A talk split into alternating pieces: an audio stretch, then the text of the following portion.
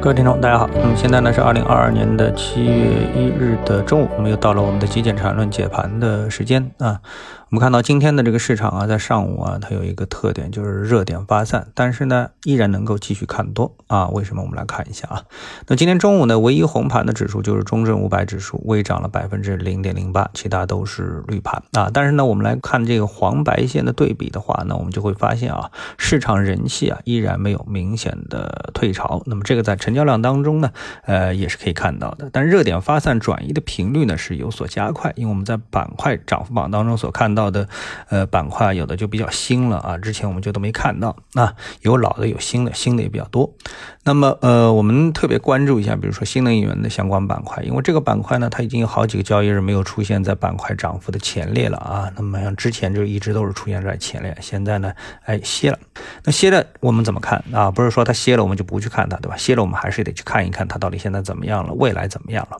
啊，我们看到从历史走势看啊，去年下半年的最后的一个中枢，这个图我给了大家了啊，有最后一个中枢，现在呢就成了行情上升途中啊最大的筹码聚集的一个地方啊，这中枢啊它就筹码聚集，因为这里多空交换啊是非常的充分。所以呢，当我们现在的板块啊，ETF 指数啊，我用它是 ETF，ETF 指数啊，呃，ETF 的这个价格到了这个位置之后呢，那实际上它就冲入了啊这个压力区，对不对？那么这个压力区有一个什么特点呢？就是解套盘的压力呢就比较大啊，显而易见就比较大。所以呢，这个行情啊，这个 ETF 啊，新能源车的 ETF 在这个位置出现滞涨，应该说是非常正常的一个事情。所以我们从技术上啊就可以看到这样的一个情况啊。如果我们把它再切换到短一点。啊，就是这波行情到现在这个位置，那我们把它切换到六十分钟。那么在六十分钟结构当中呢，我们看到啊，那么之前呢在上面它有一个黄色的中枢，这个图我也给大家大家了啊，黄色中枢。这个黄色中枢呢调整是怎么来出产生的？就是说你能看到一个中枢，然后它被向下击穿，那击穿之后呢，哎，它要得重新翻上去，那么它就是一个标准的一个盘整。如果翻不上去，那这上涨就变成下跌了啊，这个就是这么来一个区别。那么我们现在看大概率呢？应该呢还会在这个红色的中枢的范围内啊搞一个震荡，然后呢再选择方向啊，当然方向选择大概率我认为还是会上上。啊，还是会继续向上，为什么呢？比如说，我们先来看这个中证五百的这个大盘的结构啊，目前的突破是有效的。它在突破之后呢，没有跌回之前的中枢，也就是说呢，这就是一个继续看涨的这么的一个标准。那么在这个在缠论技术上呢，那我们知道有一个分类的原则。什么叫分类呢？就比如说我们拿一根均线，均线上面啊，这个均线上面看多，均线下面看空，这就是一个分类。我们并不是说要去追究啊，这样一个分类它到底对还是不对。但是呢，你一旦在技术上找到了一个这这个分类的标准，那你的交易呢就不会模棱两可，否则的话呢，你就会陷入不可知论啊，不可操作论，无法下手论啊。这看到这个行情怎么都觉得无法下手，为什么呢？你又不知道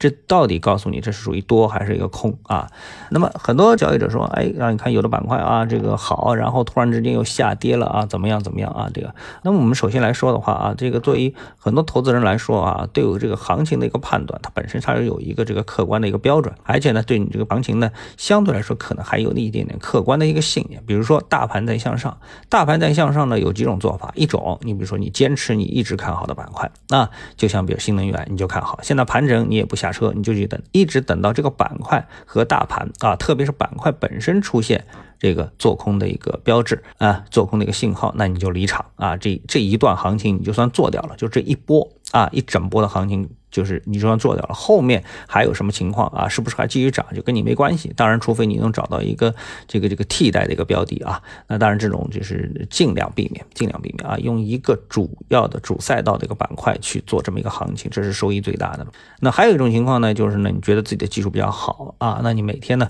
哎，都在不停的或者短期不断的这个切换这个热点啊，看似呢很热闹，但其实呢，这里面呢就一定会蕴藏的短线被套的一个风险啊。比如说我们。不可否认的就是像旅游板块，那像这个旅游板块吧，我们不断的有利好，不断的有这个期望值啊，说哎，这个疫情结束了，该好好涨一涨了啊。但是呢，哎，动不动呢就会被打脸，为什么被打脸呢？因为呢，哎，这个有的地方啊又出这个，比如今天我看到好像这个安徽又出了九十多个这个案例啊，那是不是这个消息又打击了大家对做多旅游股的一个信心呢？因为消息是不可测的啊，既然消息是不可测的啊，那那我们对这个板块呢，我觉得啊，长线应该是值得看好啊。从现在各种方面的。信息来看的话，整个的国家的这个对防疫的看法、防疫的一个政策呢，一定是慢慢慢慢的呢趋向于大家都能接受的这么的一个结果。那么这个结果呢，肯定是逐步的偏向于经济啊，所以经济最受益的呢，一定是之前受打压最严重的一个板块。所以呢，像这个旅游相关板块、后疫情板块啊，我觉得